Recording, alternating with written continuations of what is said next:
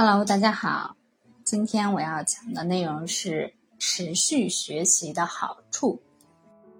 这是我自己总结的，持续学习有哪些好处啊？总结一下，大概如下，分享给大家：一，可以越来越多的认识这个世界，看到一个更丰富、更立体的世界。这个世界不再是单一的、片面的世界了啊，它是丰富的、立体的。二。啊，随着你知道的越来越多，你知道你不知道的更多啊，人就会越来越谦虚，越来越会去向别人学习。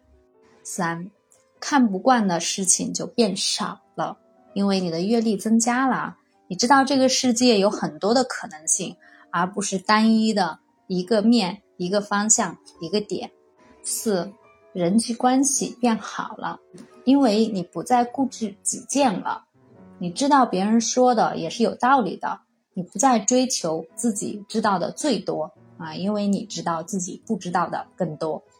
五，自己独处的时间变多了，无聊的时间变少了，更多的时间用来学习、变强、认识这个世界。六，变得更加从容了。啊，因为知道这个多变的世界每一刻都在变化，不需要追赶啊，不需要追逐，不需要做很多的无用功，只需要按照自己的节奏往前走就可以了。